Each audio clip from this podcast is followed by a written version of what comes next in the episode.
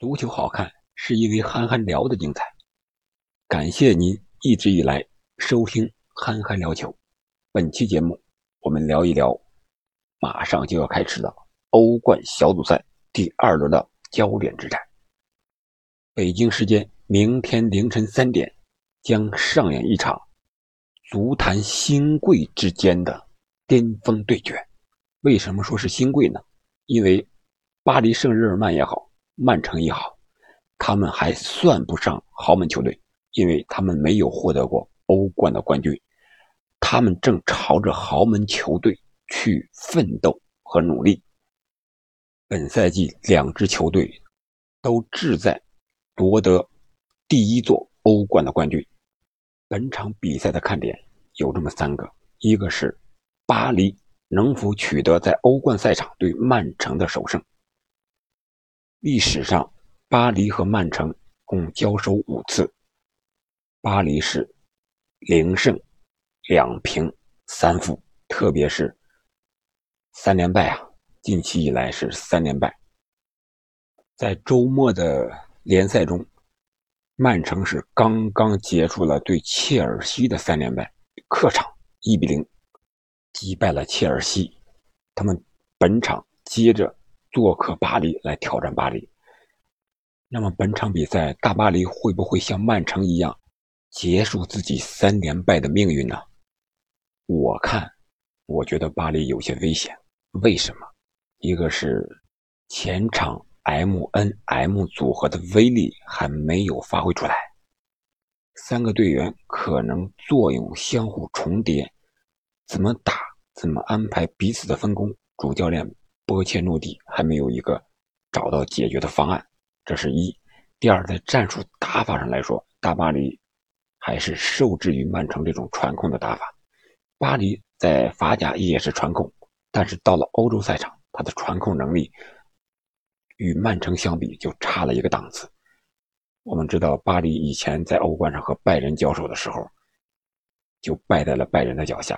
姆巴佩空有一身武力，拿不到球，没有办法。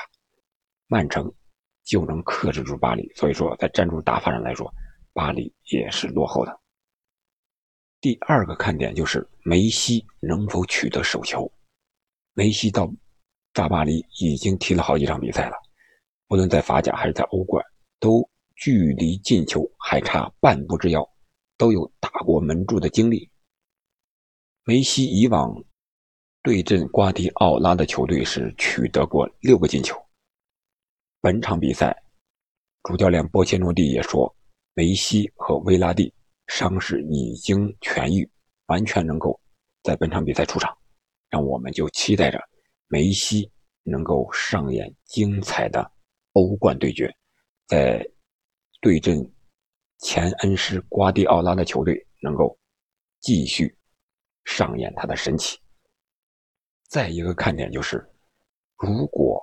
大巴黎输给了曼城，波切诺蒂会不会马上就要下课？这一点，通过前段时间的一些小小的风声，我感觉波切诺蒂的帅位不是很稳，主要是在法甲艰难的绝杀了里昂，然后在欧冠是被布鲁日逼平。大巴黎想要取得欧冠冠军，必须能够找一个。能够掌舵这艘航母的一个主教练，而波切诺蒂还不是一个很好的舵手，还需要历练，还没有这方面的资历，所以说可能需要一场比赛作为一个导火索。